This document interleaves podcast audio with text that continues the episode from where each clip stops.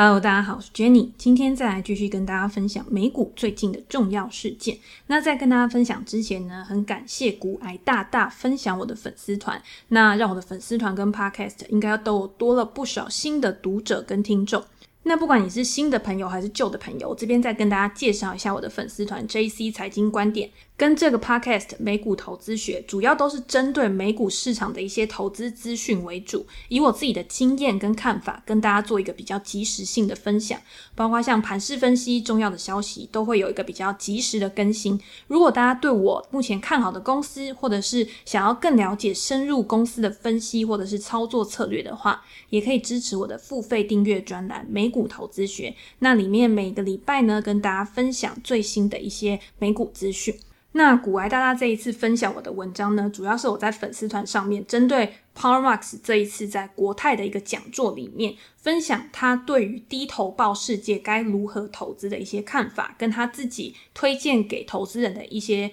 建议。那为什么现在会是一个低投资报酬率的世界？这个是大家一定会想要先知道的嘛。主要就是因为现在在呃，不管是资金宽松的环境之下，所有的资金可能都流到各个资产上面，造成这些资产价格都被推升到一个很高的水准。那假设以本益比来说好了，因为本益比就是你为一家公司的盈余付出来的价格嘛。假设一家公司它目前的盈余就是 EPS 是十块钱。那你如果今天用一百块去买下这家公司的股票的话，那它的本益比就是十倍。那如果未来的十年这家公司它盈余还是可以维持一个很稳定的状况，那这个就是它可以赚回这个一百块的一个年数。那如果今天这家公司非常的稳定，他把他的盈余呢都拿来配发给他的股东，那你是不是十年之后你就等于是回本了？所以如果今天你付出来的价格越高，本益比越高的话，代表你要回收你的本金的年数是越多的，那就代表你要回收的时间是越久的。那你就要去评估说，这一笔钱你用在这一笔投资上面，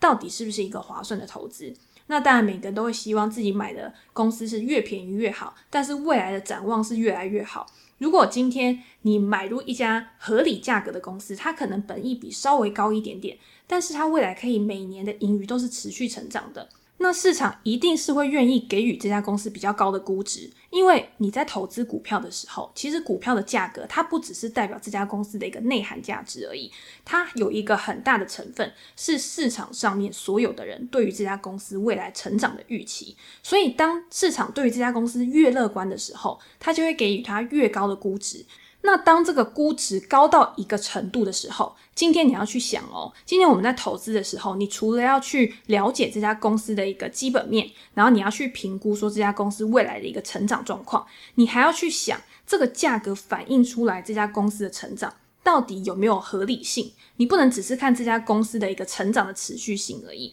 你今天你对它的评估，这个价格到底有没有一个合理性也是很重要的。当股价的估值涨到一个你觉得不合理的一个程度的时候，那你有可能你的心态上面就要转为比较保守。那你在买入这家公司的时候，你也要多想一下，如果你今天投资在其他的公司上，这家公司可能也很好，但是它的估值是没有那么极端的，未来有可能就可以为你带来一个更好的报酬率。那现在就是市场上面钱太多了，那这些钱呢，都一直去追逐这些好的资产。造成这些好的资产，它的价格一直在往上升，也让 Hardmax 觉得说，在这样的情况之下，这些资产未来给投资人的回报有可能是处在一个比较低的一个水准上面，所以这样的情况就衍生了后面的问题。在这样的情况之下，投资人到底要怎么去应对？要怎么样去面对这样的市场？Howard Marks 呢，就是针对这个题目去告诉投资人说，你今天在这样的投资环境下面，你可以选择哪一些策略？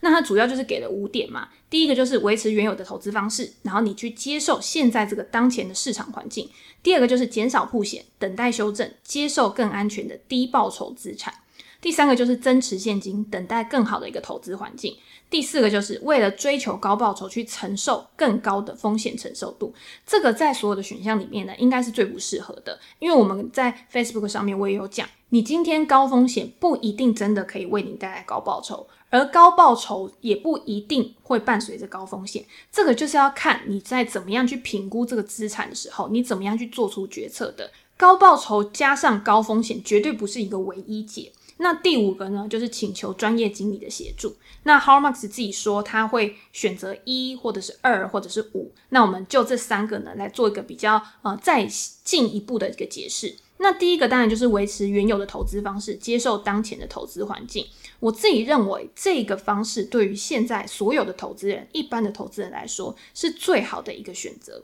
因为如果你已经有一套可以获利的一个进出场系统，或者是你原本你在针对你的投资规划的时候，你就是想要做一个长期的投资，你已经有一个很完善的一个资产配置计划的话，那你的进出场其实不太会因为市场的一个变化而去做出一个很大的改变。我们一定都还是照着自己原本的规划在走嘛。那这样子其实不管是获利啊，或者是风险，其实都是在一个可控的一个状况。那第二个减少曝险，等待修正，我觉得这就可以从两个角度去看。我觉得如果你今天减少曝险，等待修正的话，应该是这种主动型投资人比较会采用的策略，或是你采用一个多空策略，你做多也做空，然后去进行一个灵活的市场操作，或者是一个避险策略，这样子的话，我觉得会是比较 OK 的。那 h a r b a r k s 也有讲。你今天你问我说，现在到底是应该进场出场还是维持现金？其实你给市场大众一个固定的答案，其实没有什么意义的。因为你今天你今天要怎么样去进出市场，其实要照你的资金规模、你的风险承受度，很多很多的因素去决定的。如果你今天是一个波段投资人的话，你的进出场频率一定会比长期投资人还要高。如果你今天是一个主动投资人的话，你的策略一定也跟被动投资人是不一样的。那我们前前一期吧也有讲过，就是呃，Jamie Diamond 他有讲，他说他目前持有很多的现金资产嘛。那我们这个 CEO 有讲，就是如果短时间之内你去持有一些现金资产，等待一个比较大的拉回，然后让你有一个比较好的机会，一个买点来获利的时候，那我觉得主动投资人通常会选择短暂的做一个资金的停泊，然后等待一个更好的机会去进场。但是如果你今天是一个被动投资人的话，你跟主动投资人是完全不一样的。你会完全排除掉择时，就是预测市场、等待时间，然后等待一个好的机会进场的这个事情。其实，在被动投资人来说，他是不会去使用这样子的策略的。所以，今天你完全不一样投资风格的投资人，你怎么可能会有一个固定的一个标准答案？你设定的进出场点，你的思考模式是完全不一样的。那我们再讲到最后，因为 How Max 他有说，你寻找专业投资人来协助你，也是一个很好的策略。那 How Max 的橡树资本就是以操作高收益债为主的一个操作策略，这个跟我们一般在做股票投资又有不一样的。那即便是在去年的崩盘，其实这些大型的危机或者是灾难，通常都给这些高收益债。债券投资人一个很好的机会，因为在这个时候呢，有很多的公司，它因为这些巨大的危机而遭受到一个非常大的打击，有可能他们的营运停摆，他们的现金流直接断裂。如果没有一些资金的救援的话，有可能就会面临倒闭、裁员，甚至是呃完全消失在这个市场上面的危机。那在这样的情况之下，他有可能去找一些金融机构贷款，这些金融机构也不愿意贷款给他，他筹措不到资金的时候。他还是需要一个人来帮助他。那这个时候呢，How Marks 有可能就会在这个时候出现，他就会告诉这家公司说：“OK，好，我愿意提供资金给你，但是我要跟你签订一个交易条件，可能我会有一个很优惠的利率，可能我会有一个呃什么样的补偿，然后让我可以在承受你这家公司即将倒闭，甚至是未来救不起来的风险之上，然后提供资金给你。那你想到嘛？”这个时候，公司它非常急需现金的时候，什么样严苛的条件，它都有可能会答应。也就是因为在这样的情况之下，提供给 Harlemax 他们一个很好的获利机会，一个巨大的潜在报酬，一个获取超额报酬的机会。这个就是所谓专业投资人在做的事情。因为这些交易，就像他自己说的，通常缺乏流动性，然后你可能需要很多的内部资讯，然后你更需要一些金融啊、法律啊这些背景来帮助你，让这个交易可以更顺利的进行。那其实在，在呃市场上面，一些报章媒体上面也比较少去涉猎到这样子的一个交易情况。不过，在国外的媒体有的时候还是会呃有提到这样子的消息。那如果大家有兴趣的话，就可以去订阅一些国外的媒体。然后呃，在有这样交易的时候，你可能就会知道他们做了一些什么事情。所以我觉得在这一次的演讲当中，Har Marx 他是提供给呃所有的投资人一个很好的方向。就是你现在就算你是一个刚进入市场的人，你都可以去仿效或者去参考的方法。他对于当前的总体经济环境提出他自己的看法，然后他认为说目前还是有利于股票投资人的。有一些资产的价格它可能被高估了，但是某一些资产价格它可能目前还在一个合理的水位之下。你在一个有风险意识下，然后去选择对你最有利的一个标的，其实才是关键嘛。就是你能不能花一点时间去找到一个很好的资产配置的一个标的。如果没有办法的话，那你可能就先留着一点现金。那如果你本来就是一个指数投资人，那现在你也不太需要马上就去改变你自己的一个方法，因为呃，我觉得在这个市场上面，目前的一个市场资金情况或者是政府的政策都不利于满手现金然后毫无部位的投资人。就是你今天没有投资，其实对你来说反而有可能是一个最大的风险。所以大家有兴趣的话，其实还是可以到 Facebook 去看我分享的一些笔记跟心得，然后你去想想看，现在这个情况之下有什么样的做法。对你来说是最适合的、最有利的，去有自己的一个呃独立思考的能力，去找到答案，我觉得才是最重要的一件事情。那我们现在回到上个礼拜的美股表现，上个礼拜美股其实内部内涵有一点点不一样的变化。那三大指数在历经了前一个礼拜联准会公布利率决议之后的洗礼，你会发现整个市场变得比较稳定，开始有一个向上的空间。道琼工业指数是上个礼拜表现最好的指数，整个礼拜上涨了一千一百四十四点，涨幅三点四个 percent。那标普五百指数整个礼拜上涨了一百一十四点，涨幅二点七个 percent。纳斯达克指数整个礼拜上涨了三百三十点，涨幅二点四个 percent。那我在上个礼拜的时候，其实有提醒大家，就是如果你今天要看大盘，它是不是还是维持在一个向上的趋势上面的话，有两个很重要的指标是我自己会观察的。第一个就是道琼跟 S M P 五百指数，它跌破了季线之后，有没有办法很快的去把它收复回来，才可以再重新的回到一个上涨趋势上面？第二个就是道琼工业指数是不是可以随着纳斯达克指数跟 S M P 五百指数同步的创下新高？就是三大指数最好是亦步亦趋的，然后一起去确认说这个多头趋势仍然在呃上升的一个轨道上面。那我们有看到 S M P 五百指数在六月十八号礼拜五跌破了季线之后，礼拜一直接是一个长红棒站回季线之上。所以这个在技术分析上面，其实它就算是一个蛮强势的一个反转讯号，你就可以知道 S&P 五百在上个礼拜其实表现真的还不错。礼拜五的时候收盘又重新的创下新高。那道琼工业指数呢？因为它在前一段时间的表现确实是比较弱势一点，但是在上个礼拜五，它也同样的重新站回了季线之上。所以我觉得这个是一个还蛮好的一个现象，代表说呢，市场的资金现在还是在股市上面，然后还是可以去推升一个指数的上涨。那回到纳斯达克指数表现，因为这一段时间其实大家都知道，科技股的表现确实是最好的一个指数嘛，所以很多去投资高成长股的或者是投资科技股的这段时间，应该都是有获利还不错。然后我们之前也有说，其实我就是看好科技股的一个发展，我自己也有布局一些高成长股。那我在讲科技股的时候，其实就是会把它分成两类。第一类呢，就是大型的全职股、科技巨头的部分；第二个就是高速成长股的部分。那如果你去看整体的盘势的话，其实高成长股上个礼拜的表现还是很强势，还是蛮好的。但是如如果你今天去看一些科技全值，像 Amazon、亚马逊的股价，其实有一点转弱的迹象。那我觉得微软它其实也有一点点转弱的迹象。那如果你去看 Tesla 的话，Tesla 其实虽然说它上个礼拜有两天它的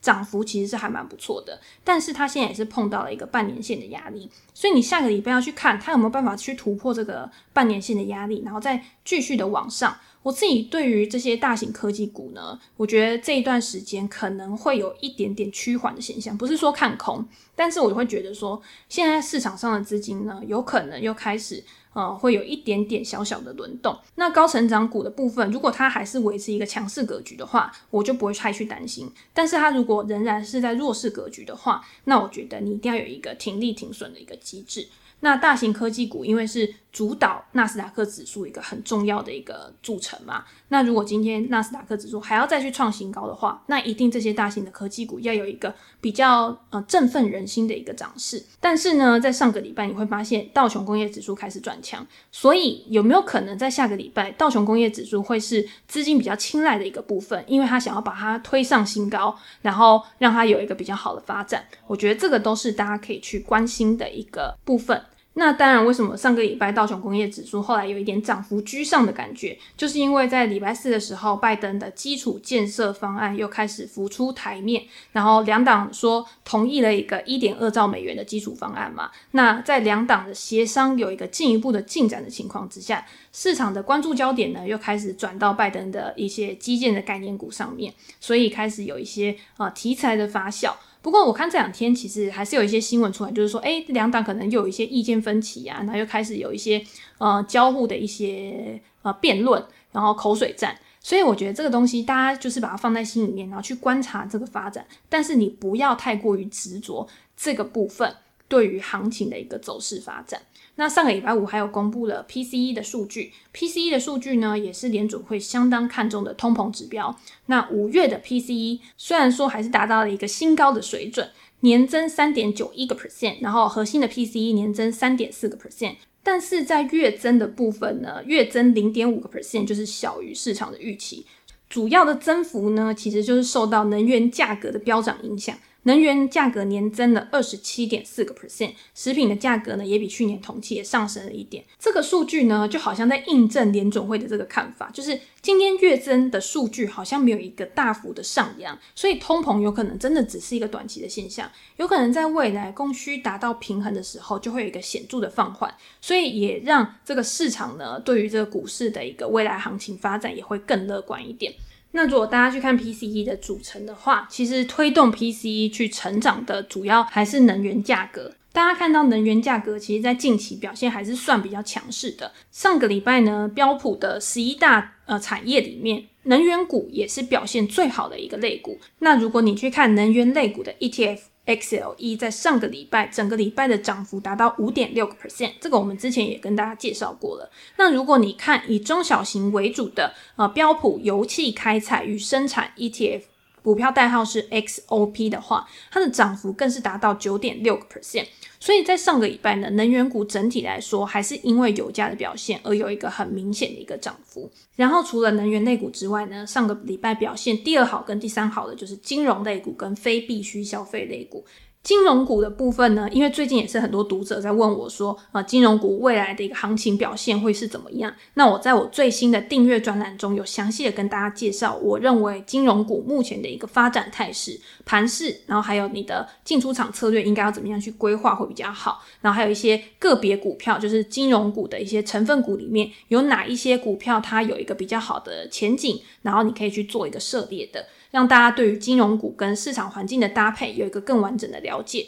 那如果大家有兴趣的话，也可以去参考我的呃订阅专栏，会有一个比较详细的文章。那非必需消费类呢，是我在这两集都有跟大家分享的，就是我看好经济未来在重启，然后消费持续增温的情况之下，其实非必需消费类就是一个会受惠的产业嘛。那上个礼拜五的时候呢，为什么非必需消费类会有一个这么好的表现？大家有没有去关注到 Nike 的一个财报表现？Nike 是不是让大家都吓了一大跳？怎么会这么老，然后这么成熟或这么大只的一只股票，在上个礼拜公布了财报之后，竟然会上涨了十五个 percent？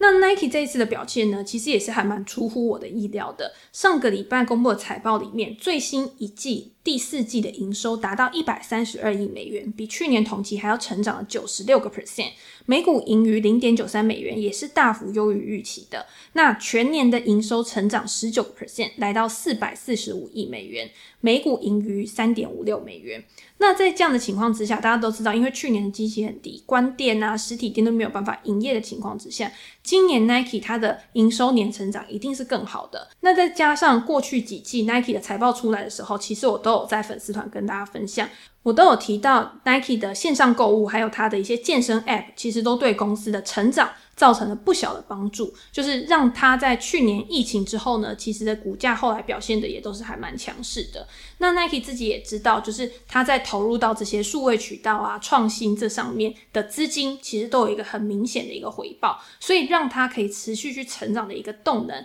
主要就是来自于它的这个 D to C，就是直接面对消费者业务。它的线上销售比去年同期还要成长一百四十七个 percent，所以让它的股价表现相比于其他的一些零售类股、一些运动品牌更为的强势。尤其是今天 Nike 它做了数位转型之后，它其实不是只是开创了新的营收来源。让它的营收可以持续的去成长而已。如果你今天换个角度去想的话，其实 Nike 它的数位转型帮助它，也可以去提升它的一个获利能力。第一个是它中间的成本效益会提高，然后它的定价。它的定价能力其实也会提高，所以它对 Nike 的整体影响其实是从外到内都有一个显著的一个正向提升的，并不是只是呃，我今天哦，我多了一个营收来源，我多了可以从网络上订购，让消费者可以更好的去取得我的产品，提升我的顾客体验度而已。其实它更重要的是，它要怎么样去优化它的一个获利能力，去提升它的毛利率，去带动它的盈余成长，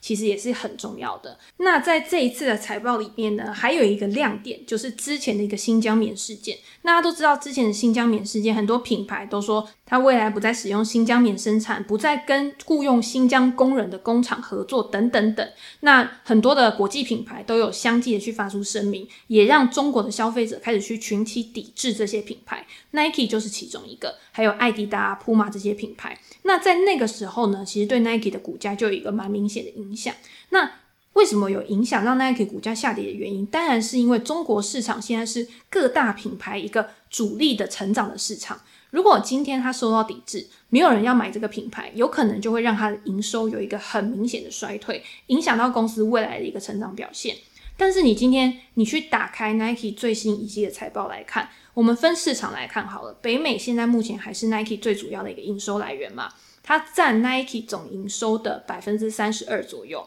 那这一季的营收呢，比去年同期还要成长了一百四十一个 percent。欧洲、中东和非洲这个市场超过大中华区，成为 Nike 的第二大市场，营收比去年同期也是成长了超过一百个 percent。这两个市场呢，都有一个很明显的一个增长。可是大中华区的营收，它就受到了这一次的抵制的影响。所以它的营收表现就没有像这两个市场这么好。大中华区的营收比去年同期成长了十七个 percent 左右，但是这个十七个 percent 呢，对于投资人来说还是一个利多的消息，就是大家会觉得新疆棉的事件、抵制的事件，本来以为对 Nike 的影响是更大的，有可能搞不好会负增长啊，或者是更严重的一些打击，就没想到诶还是成长十七个 percent，然后全年的大中华区营收还是成长了二十四个 percent，所以以营运状况来看呢，虽然有影响，但是还不至于到影响非常大，而且有可能这个影响在未来会慢慢的淡化，有可能又会再重拾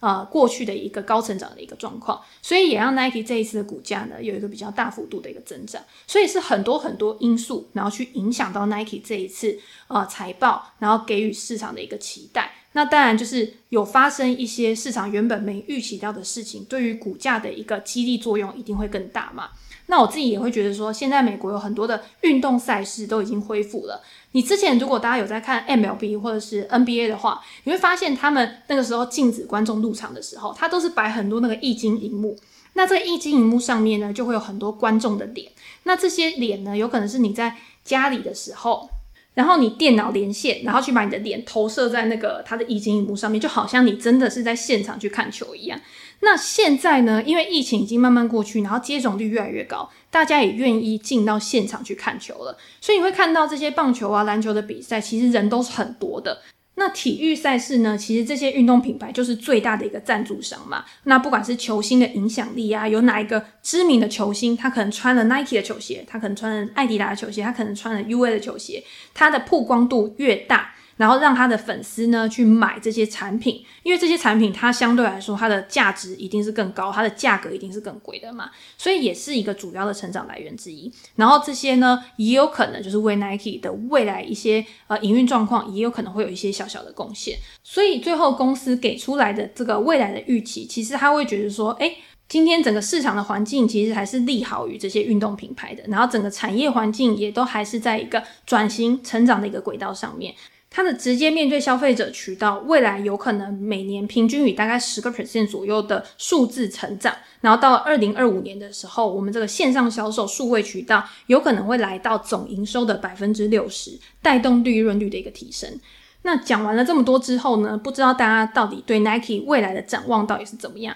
因为很多人看到 Nike 的股价在上个礼拜结束了这个几个月以来，有没有半年啊？应该半年左右一个盘整，然后上涨十五个 percent，直接创下历史新高，来到每股一百五十四美元，都觉得很不可思议嘛。因为你今天这么大只的股票。它的呃有一个这么大幅度的上涨，其实是比较少见的情况，因为它不像一般的中小型股，中小型股你可能不需要这么大量的资金就可以去把股价有一个显著的推升。那 Nike 这支股票呢，之前其实如果今天财报很好的话，其实它上涨的幅度也应该都没有超过十个 percent 吧，大概就是五六个 percent，其实就是已经很多的。那在这么大幅度的跳空上涨之后，涨势到底有没有办法去持续下去？那我还是维持我之前前几集的一个看法，就是我仍然看好非必需消费类股的一个呃整个产业的一个发展。那你现在要去追高 Nike 股票，其实它的风险一定是会比较大的嘛。可是今天在整个产业都好的一个情况之下，它的股价短期应该也不会太弱势。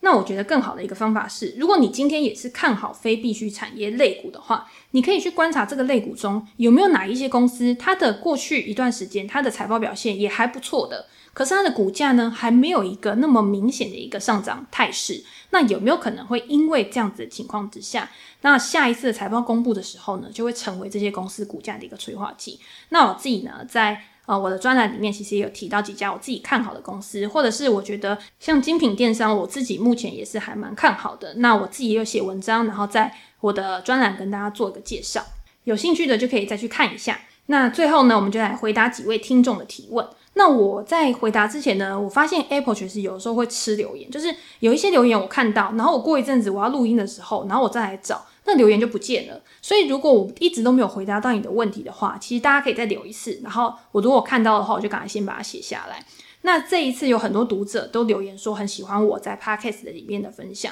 那因为 Podcast 里面呢，有的时候可以讲一些比较细节的东西，或者是讲书的时候呢，可以比较。呃，完整去表达我对书中的一些看法跟心得。那大家的回馈，我每一个都有看，就是真的很感动，很感谢大家。应该不是因为要抽书所以才说的吧？就是还有一位浅皮人，他说他是我跟 J 大的粉丝，那我也很感谢他的支持，因为。我跟 J 大其实我们的操作的思考逻辑是很像的，因为我很多的一些想法其实都是源自于他跟我讨论，然后他传授了他很多他的一些思考面向给我，然后让我对于整个系统会有一个更完整的设定。但是因为它主要的操作商品呢，也有包括海外期货的部分。那大家知道，期货其实是需要一个更灵活的一个进出场系统，而且你在看这些期货的时候呢，有的时候你的进出场会比。呃，股票的进出场的时间格局还要再小的，就像我之前讲说比特币一样，就是你今天如果。你想要做日内交易，或者是比较短期的一个隔日冲啊，或者是当冲交易的时候，你可能会把你的一个线图调整到可能小时线啊、两小时线，然后你去做一个比较短期的一个进出场。那如果你今天用小时线、两小时线去看股票的线图的话，其实有的时候真的是太短了。那我自己主要呢还是看日线跟周线。那周线就是看一个比较长的方向嘛。那日线呢，你就可以去找一个比较好的进出场点，然后这样子呢去提高你自己的胜率跟报酬率。所以之前呢，其实也会有一些读者，他会拿 J 大他在呃网络上面 Facebook 发文，然后来问我说，诶，那如果今天他这样操作的话，那我股票是不是怎样怎样？我觉得有的时候大家还是要去认清楚，就是你今天持有的标的资产，它的特性是什么。它没有办法，就是你今天拿期货的思维是可以套用到股票上面，但是进出场的那个设定呢，其实就会有一点不一样。所以今天他可能在呃短期，他可能看好油价，或者是他看坏金价，或者是他看好某一个资产的一个短期走势。但是你换到股票上面来呢，其实有的时候那个拉回或者是那个冲高，有可能反而是你应该要买进或者是卖出的点。这个就是完全不一样的一个策略安排。好，反正呢，还是很希望我们呢都可以持续的提供好的内容给大家，然后跟大家一起持续在市场上面稳健获利。那下一位就是有一位 H E C A E R D X B，他提到就是说，感谢金融怪杰的读书心得，目前投资不到一年，还在建构自己的交易方法。请问 Jenny 交易的时候如何抓到顺势的起涨？除了看线图，会观察各类板块的成交值吗？要去哪边搜寻？那我简单讲一下，就是我自己的一个操作流程，就是我每天呢，其实我会定期的去观察各个板块的一个强弱势，我就是看涨跌幅。那可是，如果你在看板块、看产业的时候呢，不建议就是以天为一个单位。其实我觉得以周为单位会是一个比较好的，因为产业的趋势通常是一个比较长的趋势。那在这个趋势已经展开了之后呢，你再去做一些个股的搜寻，然后再去进场的话，其实我觉得都不会太晚。所以你要先确定，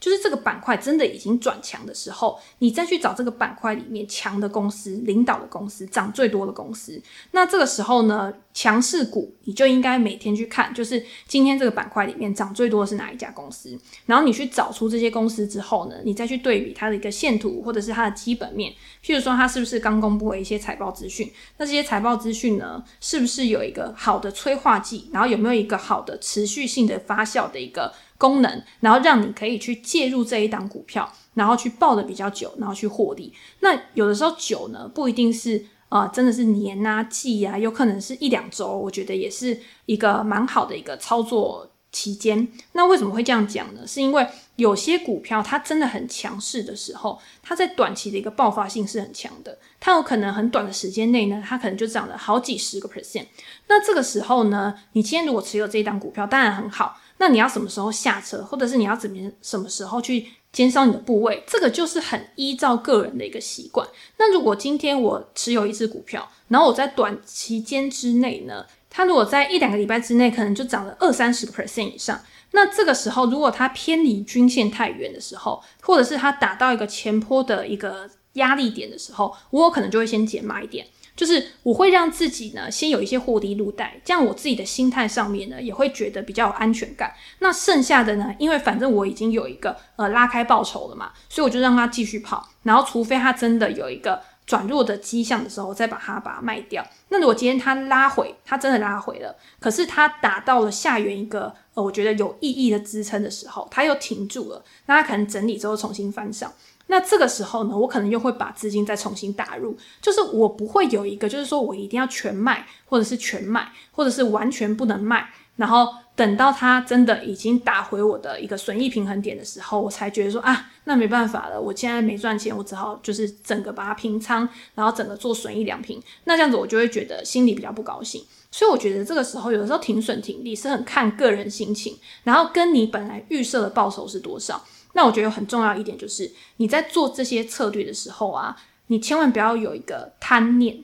我觉得以前呢，我就是会觉得说，诶，我已经拉开了我的报酬，可能到三四十个 percent 以上，短时间之内，我就会觉得，诶，这个行情就是会一直这样发展下去，所以你就不管它，你就没有去平仓。可是这个时候，有的时候它一个拉回，你会看到你本来赚很多。本来赚了那么多的一个获利，绝对报酬，然后突然下降那么多的时候，你的心里也会有压力。这个时候，如果你在之前你就已经有稍微调整一下你自己的部位的话，其实你就不会有一个这么大的一个心理压力，你反而是比较抱得住那只股票的。所以我觉得呢，这个就是。我觉得是经验的累积啊，就是等到你久了之后呢，你一直固定的用这一套系统去进出市场了之后，你就会知道什么时候对你是最好的。然后你的直觉有的时候也会反应，就是你跟着盘势的时候呢，你就是会有一些盘感，然后会驱使你做出一些反射的动作。那我觉得一开始如果你没有这些直觉，没有这些盘感的话，其实也没关系，你就先设定一个规则。